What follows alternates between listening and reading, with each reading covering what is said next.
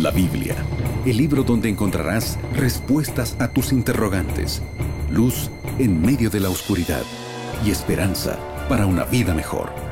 Conoce más de la palabra de Dios junto al pastor Joel Flores.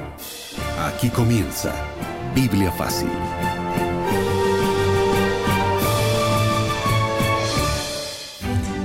Y estamos comenzando una vez más tu programa Biblia Fácil. Qué bueno es poder tener este encuentro con la palabra de Dios. Nos alegra saber de que estás allí sintonizando el programa junto a la familia o solo. No sabemos en qué circunstancias estás, probablemente en necesidades o disfrutando las bendiciones de Dios pero separamos este momento para juntos fortalecer nuestro conocimiento en el plan que Dios tiene para nuestra vida. Bienvenido, gracias por estar allí y bienvenida Aileen. Gracias, Pastor Joel. Un gusto poder saludarlo y saludar a nuestra querida audiencia que a lo largo de toda esta temporada aquí en Biblia Fácil nos ha acompañado y juntos hemos ido creciendo espiritualmente. Así es, y hoy como siempre tenemos un regalo para ofrecerte. Se trata de un curso bíblico que puede estar en tus manos de forma totalmente gratis. Pastor Joel, yo lo tengo, por cierto, aquí en mis manos. Estoy hablando de este curso bíblico titulado Evidencias. Este material tiene 14 capítulos, cada uno de ellos muy interesantes que te ayudarán a aclarar tus dudas a la luz de la Biblia. Como mencionó el pastor Joel, este material, este, esta revista puede ser tuya de forma totalmente gratuita. Lo único que tienes que hacer es solicitarla en este momento. Así es, y puedes hacerlo a través de nuestro número de WhatsApp que es el más 5512 98 100 1460. O también puedes ingresar a nuestro sitio web estudielabiblia.com. Además, te invitamos como siempre para que puedas buscar una iglesia adventista del séptimo día y aquí te damos una dirección. Una dirección, un sitio web muy fácil de recordar, por cierto. Anota muy bien, encuentreunaiglesia.com. Todo junto, ¿eh? Lo voy a repetir, encuentreunaiglesia.com. Recuerda que cuando vayas a las primeras personas que veas, diles que Radio Nuevo Tiempo te invitó. Pastor Joel. Tú sabes que en la vida tenemos que tener dos nacimientos el primer nacimiento es el nacimiento natural por el cual todos venimos a la existencia y el segundo nacimiento es un nacimiento espiritual. Y quiero que esto te quede bien claro allí. Aquel que nació una vez va a morir probablemente dos veces, pero aquel que nació dos veces morirá solo una vez. Déjame explicarte. La primera muerte que todos podemos experimentar es esta muerte por la cual nos sorprende en cualquier momento de la vida.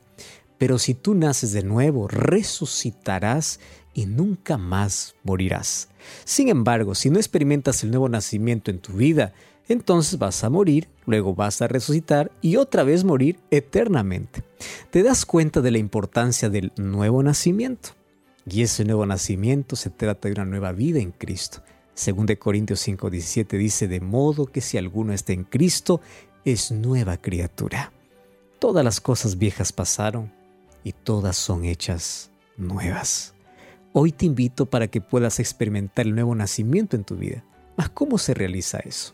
Pues bueno, vamos a abrir la Biblia para poder responder esto. Y antes quiero decirte que junto al nacimiento tiene que haber crecimiento, mas el nacimiento es el primer paso. Vamos a orar. Querido Dios, gracias porque en este momento tu Santo Espíritu nos lleva para tu palabra, para poder comprender este tema tan importante en nuestra vida. Ayúdanos a experimentar el nuevo nacimiento, aquel nacimiento que nos abre las puertas del cielo, aquel nacimiento que nos lleva a la vida eterna. Para ello, queremos que tú nos muestres en tu palabra cómo nacer y cómo crecer espiritualmente. Danos tu bendición en el nombre de Jesús. Amén.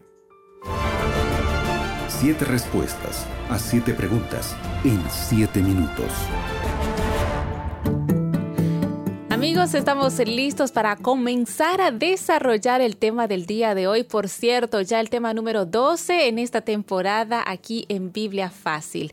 Hoy vamos a hablar de un tema muy interesante que va a aclarar nuestras dudas a la luz de la Biblia, así que ten tu Biblia junto a ti si te es posible para ir corroborando con nosotros cada uno de los textos bíblicos. Pastor Joel, usted al hacer la introducción del tema hablaba sobre el nuevo nacimiento. Y cuando hablamos de eso a veces puede parecer a quien lo escucha uh, por primera vez como un concepto bastante abstracto, ¿no es así? Y la Biblia habla sobre esto y nosotros queremos saber por qué Jesús, por qué la Biblia habla sobre la necesidad de nacer de nuevo y en realidad cómo ocurre, cómo ocurre esto. Es una pregunta interesante que fue hecha por un hombre llamado Nicodemo a Jesús cuando Jesús le dijo que él tendría que nacer de nuevo. Juan capítulo 3 versículo 3 dice, respondió Jesús y le dice, de cierto te digo que el que no nace de nuevo no puede ver el reino de Dios. Y nuevamente repite en el versículo 5, respondió Jesús, de cierto te digo que el que no nace de agua y de espíritu no puede entrar en el reino de Dios. O sea, no se puede ver el reino de Dios sin un nuevo nacimiento. No se puede entrar en el reino de Dios sin un nacimiento, ya sea de agua o de agua y de espíritu. La importancia del nuevo nacimiento es colocado por Jesús. Mas la pregunta es, primero, ¿por qué tenemos que nacer y cómo ocurre ese nuevo nacimiento? ¿Por qué tenemos que nacer de nuevo? El libro de Efesios capítulo 2 versículo 1 tiene esta respuesta. Antes ustedes estaban muertos para Dios, pues hacían viviendo el mal y vivían en pecado. Lo que está diciendo el apóstol Pablo es que una vida sin Dios o sin un nuevo nacimiento hace que podamos estar muertos en vida. Somos cadáveres espirituales, porque Cristo es la fuente de vida. Entonces Él nos da la vida biológica, por el cual existimos, y la vida espiritual, por la cual disfrutamos la vida. Y ahí hay una enorme diferencia. Entonces, el nuevo nacimiento nos da la oportunidad de vivir una vida con calidad y esperanza para la eternidad. Ahí está la diferencia del nuevo nacimiento. Ahora, ¿cómo ocurre ese nuevo nacimiento? Hoy te voy a hablar por lo menos de un proceso de tres cosas muy simples. Número uno, hay un nacimiento registrado en el libro de Santiago, capítulo 1, versículo 18. Santiago 1, 18 dice así. Él, de su voluntad, nos hizo nacer por la palabra de verdad para que seamos primicias de sus criaturas. Es interesante lo que dice aquí el apóstol Pablo. Nos hizo nacer por la palabra de verdad. ¿Cuál es la palabra de verdad? Las sagradas escrituras. ¿Por dónde comienza el nacimiento? Cuando el ser humano tiene un contacto directo con la palabra de Dios. Comienza a nacer porque la palabra se convierte en semilla que es sembrada en el corazón. Por eso Jesús contó la parábola del buen sembrador. Esta semilla va a ser sembrada en la mente y una vez que germina va a crecer para dar frutos de vida eterna. ¿Y cuál es el resultado de que la palabra de Dios comienza a nacer en nuestra vida? Entonces allí está lo que dice Jesús en Juan capítulo 3. Tienes que nacer de agua y de espíritu. ¿Cuál es el nacimiento de agua? El nacimiento de agua es el bautismo. Lamentablemente muchos tienen un concepto equivocado sobre el bautismo. ¿Qué es el bautismo? Bautismo es un símbolo, apenas un símbolo de la unión del creyente con Cristo. O sea, el bautismo nos salva, pero es el símbolo público, así como un matrimonio, es una representación de amor pública, porque a partir de allí van a unirse una, una pareja para vivir para siempre. El bautismo cumple ese mismo simbolismo, es la unión entre el creyente y Cristo. Ahora, la palabra bautismo viene del griego bautizo, que significa sumergirse. Es decir, no existe bautismo sin que la persona haya sido sumergida. Juan bautizaba en el río Jordán. Felipe encontramos que bautiza al eunuco donde hay agua. Entonces, si tú has tenido otro tipo de bautismo que no sea por inmersión o donde tú no has sido sumergido en el agua, no es un bautismo válido porque la Biblia presenta el verdadero bautismo, que es por agua y es por inmersión. ¿Por qué uno tiene que ser bautizado? Número uno, porque representa el nuevo nacimiento. Sin embargo, hay una razón que tiene que ver con el significado. Romanos capítulo 6, versículo 1 al versículo 4 dice que todos los que hemos sido bautizados participamos de la muerte y resurrección de Cristo. Por eso el bautismo es el símbolo de la muerte al pecado y el nacimiento a una nueva vida. Eso es el símbolo. Por eso es que tiene que ser también por inmersión. Es una expresión de fe en el sacrificio de Jesús, en su muerte y en su resurrección.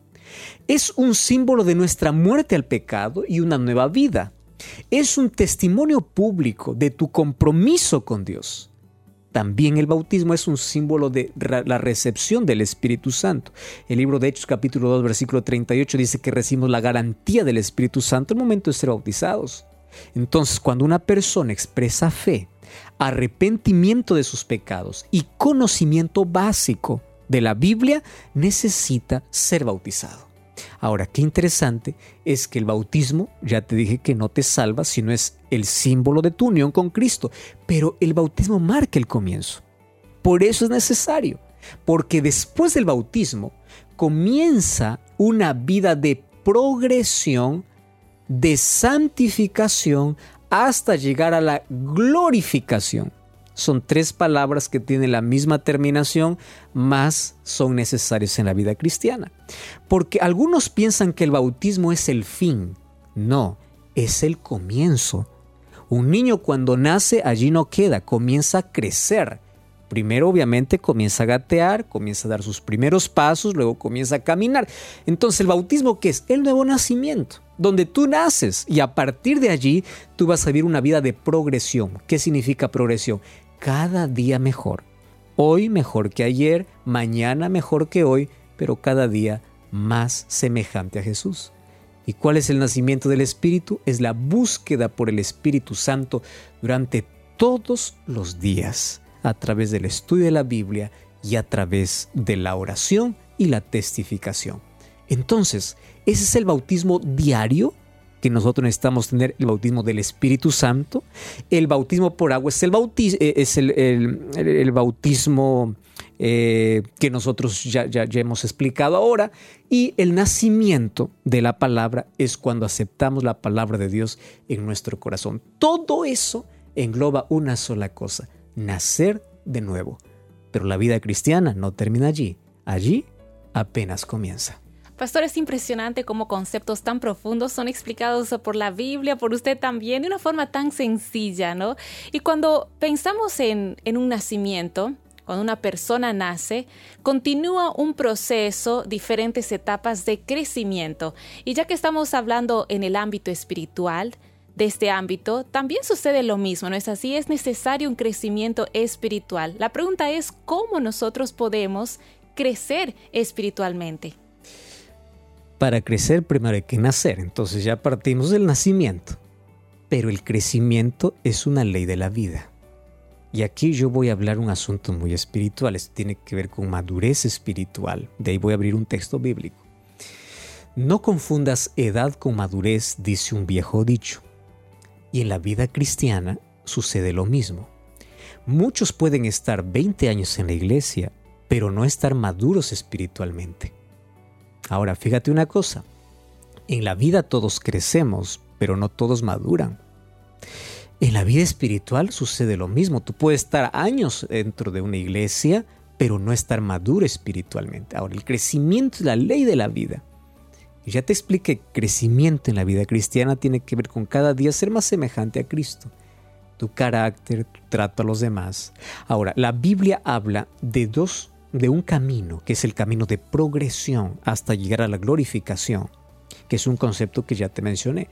Proverbios capítulo 4, versículo 18 dice así. Mas la senda de los justos es como la luz de la aurora que va en aumento hasta que el día sea perfecto. Quiere decir, vida cristiana siempre viene de menos a más. Muchos comienzan con toda la alegría al comienzo y va disminuyendo. Vida cristiana no es así. Viene de lo más oscuro a lo más claro. Tú sales de la oscuridad, amanece para ti a través de la palabra de Dios, pero de ahí tienes que continuar. Y esto demanda de esfuerzo, demanda de disciplina, demanda de tiempo, demanda de oración demanda de de, conocimiento bíblico. Y personas aquí dicen es que yo no tengo ganas de orar, es que yo no tengo ganas de abrir la Biblia. Cuando tú vas al médico y te receta una medicina, tú no le cuestionas y le dices, esto es muy amargo. Tú tienes que tomarlo porque sabes que te hace bien, aun cuando no te gusta. Hay ciertos medicamentos que al comienzo nos parece tan desastroso que preferimos dejar a un lado, pero por otro lado viene el, el, pensamiento, si no tomo, la enfermedad va a avanzar. En la vida cristiana ocurre lo mismo. Si tú no oras, entonces el cáncer de pecado aumenta. Cada día tiene que ser una vida de progresión y eso tiene que ver con decisiones. Hay personas que son guiadas por el Espíritu y personas que son guiadas por sus deseos. La pregunta es, ¿qué cosa es lo que está guiando tu vida? ¿Principios o son tus deseos? Si son por principios, tú tienes que disciplinadamente buscar la presencia de Dios. Y cuando eso se convierte en un hábito, Dios va transformando tu vida y en la medida que transforma tu vida, comienzas a amar lo que antes no amabas y comienzas a odiar lo que antes amabas. O sea, abandonar el pecado y comienza a disfrutar de las cosas espirituales. En la vida cristiana hay dos opciones, crecer o morir. Aquel que no crece comienza a morir lentamente. Pastor, esta declaración es bastante fuerte, por eso yo creo que muchos nos preguntamos, entonces, ¿cómo puedo saber que estoy yendo por el camino correcto? ¿O cuál es la evidencia o las evidencias de que realmente estoy creciendo espiritualmente? Vamos a explicarlo aquí por pasos que la Biblia menciona. ¿En qué consiste ese crecimiento espiritual y cuál evidencia que estoy creciendo? Todo comienza por un principio básico. Mateo capítulo 22, versículo 37 dice así. Jesús le dijo, amarás a Jehová tu Dios con todo tu corazón, con toda tu alma y con toda tu mente. El primer principio es el amor. O sea, tú puedes hacer grandes cosas, pero si no hay amor, no tiene sentido. Cuando la religión se convierte en una carga o en una obligación, eso no es aceptado por Dios. Tiene que ser por amor. Tú sabes que cuando hay amor, no hay sueño, no hay hambre. Cuando hay amor, todo es posible. Entonces tú no puedes decir yo amo a Dios, ah, pero no quiero hablar con Él. ¿Qué tipo de amor es ese? Ahora, ese amor es producido por el Espíritu Santo. Si no tienes ese amor, hay que pedir a Dios, Señor, dame esa capacidad para poder amarte. Porque el reflejo de su carácter en nuestra vida es el amor. Ahora, el amor a Dios se ve representado en el amor al prójimo. Y aquí voy a colocar un, concepto muy simple. Mientras más cerca estés de Dios, estarás mucho mejor con tu prójimo. Nadie puede decir estoy tan cerca de Dios, pero peleado con todo el mundo. Nadie puede decir estoy bien con Dios cuando estás mal en tus relaciones interpersonales. O sea, el reflejo de nuestra buena relación con Dios se va a ver siempre en nuestro trato hacia los demás. Número dos, allí comienza el trabajo de transformación. El ser humano no puede cambiar su carácter, no puede abandonar las cosas inherentes a su naturaleza pecaminosa. Mateo capítulo 11, versículo 28, Jesús me habla de una manera simple cómo es que el ser humano cambia. Y dice así, Venid a mí todos los que estáis trabajados y cargados, y yo os haré descansar. Llevad mi yugo sobre vosotros y aprended que soy manso y humilde de corazón y hallaréis descanso para vuestras almas. Dos cosas te pide Jesús. Número uno, ven. Y número dos, colócate mi yugo. Fíjate, el yugo sirve para que dos bueyes puedan caminar juntos. Si un buey se atrasa, el yugo hace que el otro pueda seguir. El yugo hace que los dos puedan caminar a la par. Cuando descansan, descansan los dos. Cuando caminan, caminan los dos. ¿Y cuál es el yugo en la palabra de Dios? Es muy simple, es su palabra y es su ley. Y Jesús dice, cuando tú aceptas mi yugo y aceptas caminar conmigo, yo quiero que al caminar conmigo tú puedas aprender quién soy yo. Yo soy manso y humilde de corazón. Es decir, el carácter de Dios se va a reflejar en ti. Nosotros somos el resultado de las personas con quien nos relacionamos.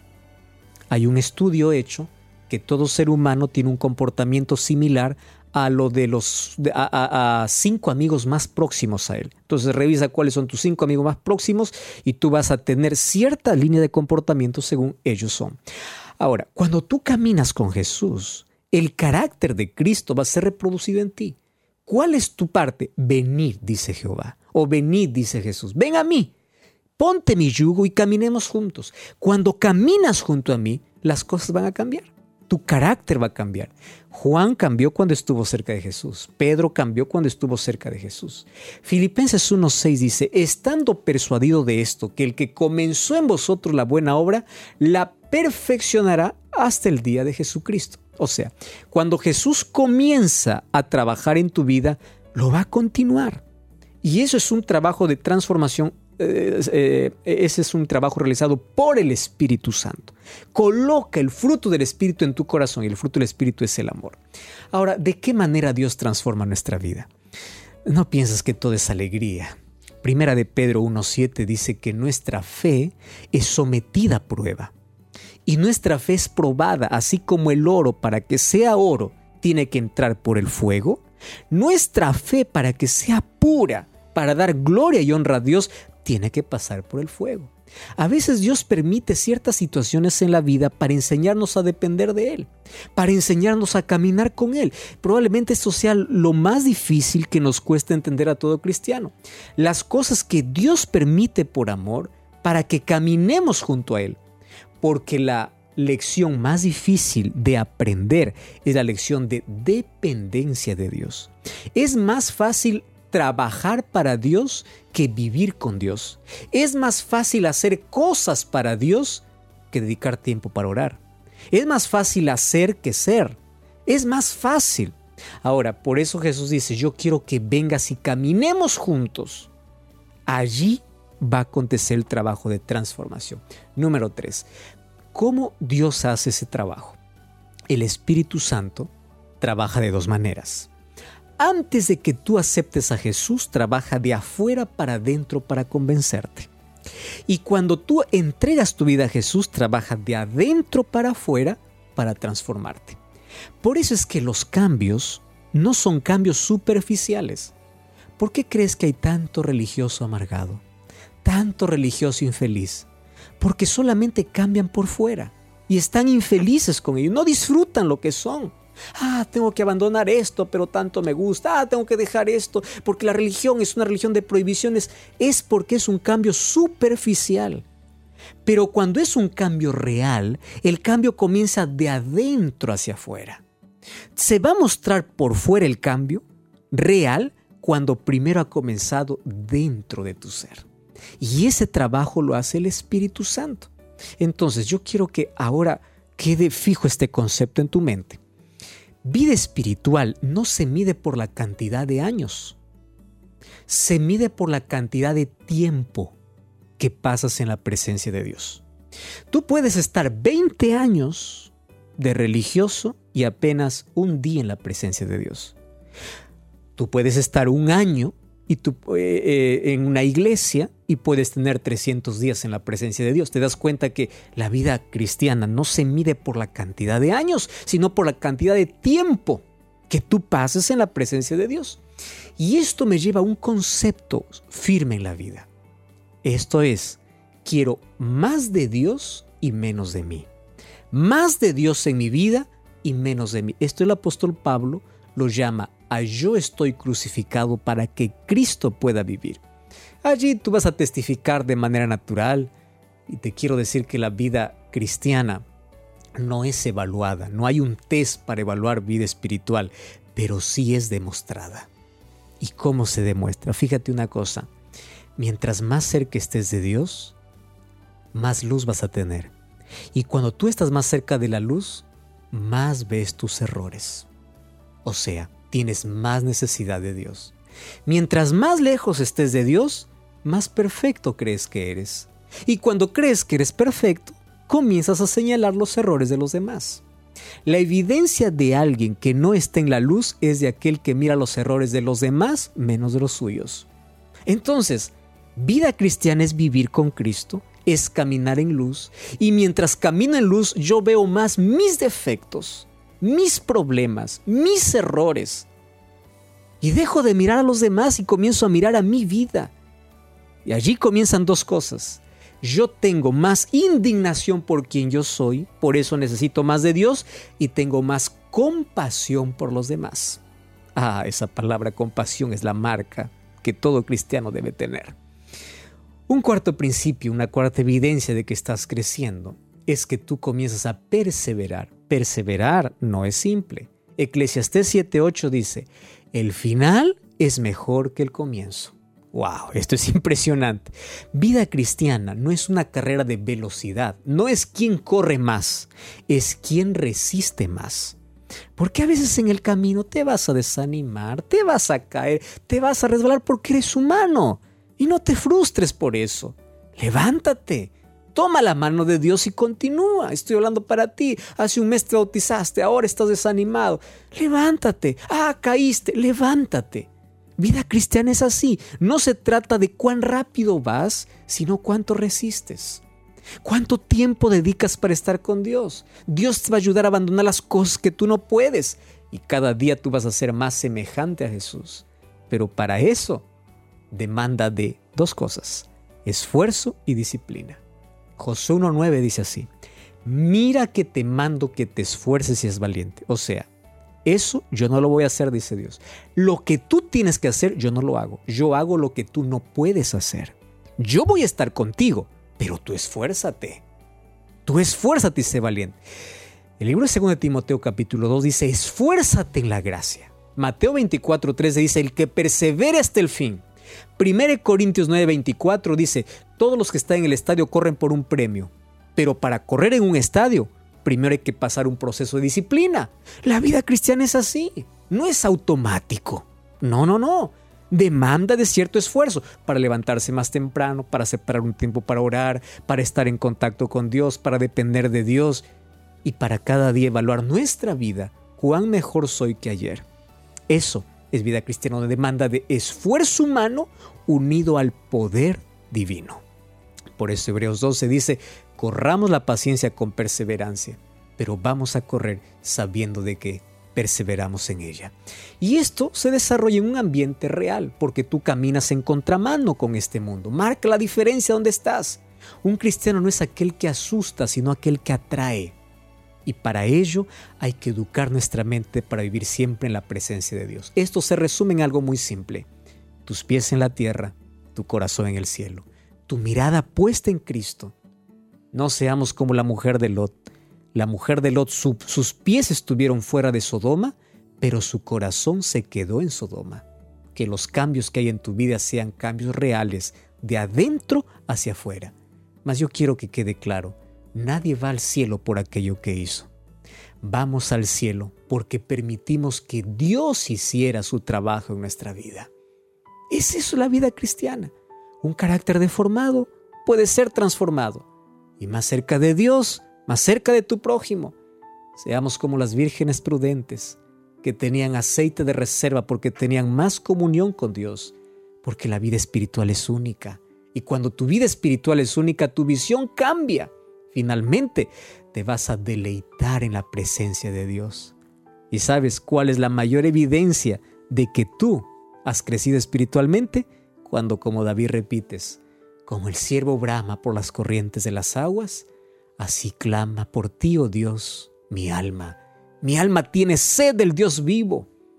Cada día tienes más necesidad de Dios porque tienes una visión más amplia, menos queja, más gratitud, una relación más profunda, no superficial, una vida de oración y meditación. Finalmente, quiero decirte que aquel que pasa tiempo con Dios se nota hasta en su rostro. Éxodo 34, 29 dice que cuando Moisés estuvo en la presencia de Dios por 40 días y descendió, hasta la piel de su rostro resplandecía, porque hablaba con Dios. ¡Wow! Esto parece inalcanzable, mas es posible, porque el carácter de Dios se reproduce en el corazón. ¿Cuánto has crecido? ¿Ya naciste de nuevo? Si aún no naciste y toma la decisión de nacer a través del bautismo, a través del Espíritu, a través de la palabra y si ya naciste, vamos a crecer espiritualmente. ¿Tomas esa decisión? Oremos. Gracias Señor por tu palabra. Gracias porque nos desafías a crecer espiritualmente y ayúdanos a depender día a día de ti para reflejar tu carácter en nuestra vida. Ayúdanos a caminar y perseverar por ese camino de progresión hasta llegar al momento de glorificación cuando seamos transformados para siempre. En el nombre de Jesús. Amén. Amigos, con el deseo de seguir creciendo espiritualmente, es que llegamos al final de nuestro programa. Pastor Joel. Agradecido como siempre por la sintonía, nos encontramos en el próximo programa de Biblia Fácil. Así concluimos. Biblia Fácil. Continúa en sintonía de Radio Nuevo Tiempo, la voz de la esperanza.